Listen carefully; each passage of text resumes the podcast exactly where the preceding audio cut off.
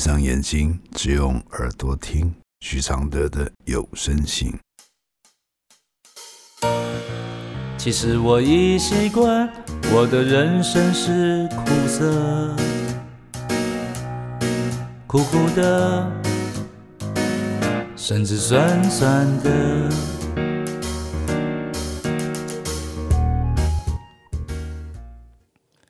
第四十三封信。但男友还不断以前妻为主，我还要继续下去吗？来信，我该如何去面对身边这个离婚十年，却一直把所赚的钱每个月如期奉上给前妻？不论前妻跟女儿要出游，也都是我男友付钱。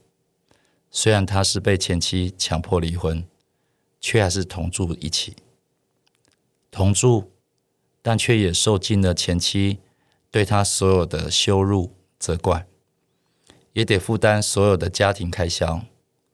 直到去年初，我要求他搬来跟我同住，但给原本那个家的钱是没有因为他搬出来而减少的。跟我同住后，他觉得很开心、快乐，因为他享受到家庭的快乐。男人的尊重，但他认为我要他搬出来，却让他跟他的高中女儿相处时间变少了。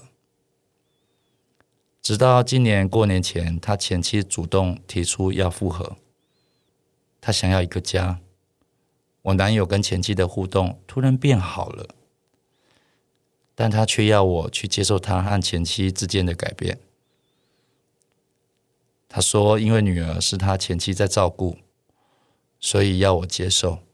但我真的没有办法去想象，每当他回去那个有前妻的家时，他和女儿、前妻快乐聊天的画面，真的很揪心。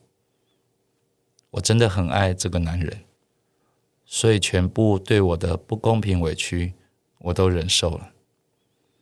如今。”却还要我去接受，有点像一夫二妻的关系，我真的没办法，却又放不下。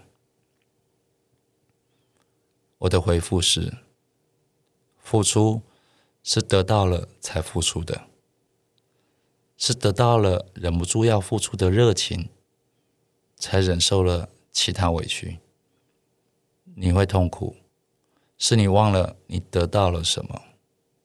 只想着你还要多得什么，才会越想越委屈。如果你真的那么认同感情上独占的标准，那你就要坚持，不然这个人是不适合你的。为了爱去改变自己的期待都那么难了，你怎么可能觉得去改变别人有人那么容易？既然这么深爱了。要有认知，你能得到什么？能为这样的幸福感恩什么？你以往那一套爱就要独占的想法，真的是个地狱，让你这个明明很独立的人，变得好像少得到他一些什么就痛不欲生。如果他是个连给女儿的责任都不肯付出，也无能付出，就有比较好吗？那一种过时的幸福套餐，除了让你觉得占了便宜感外，真的每样得到的便宜都是你需要的吗？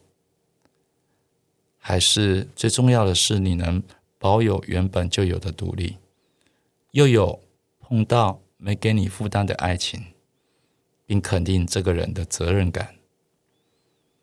一夫二妻的阴影若是不能消除，就放下他吧。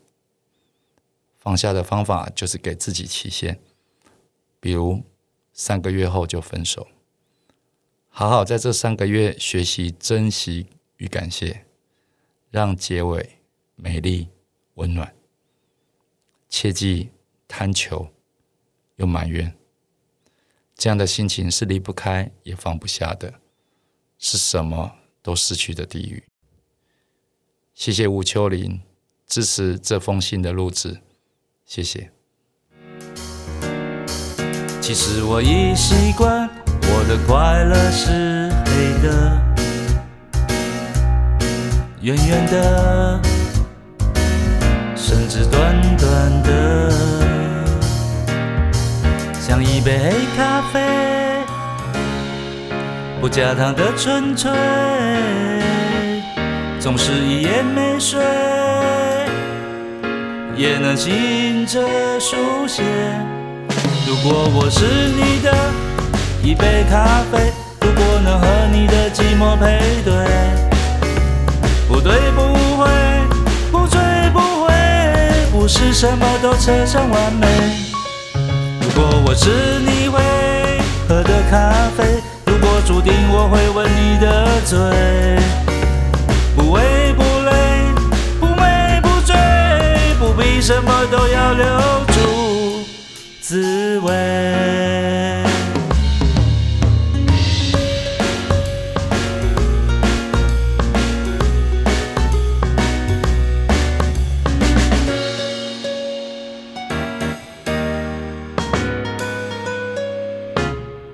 其实我已习惯，我的现在是你的，悄悄的，甚至冷冷的。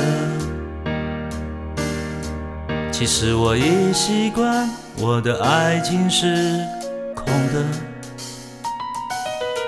虚幻的，甚至真实的。像一杯黑咖啡，不加糖的纯粹，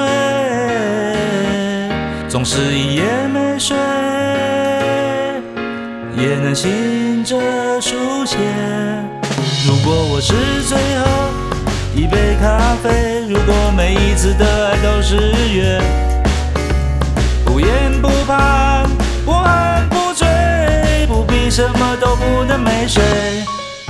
如果我是一杯新的咖啡，如果相遇可以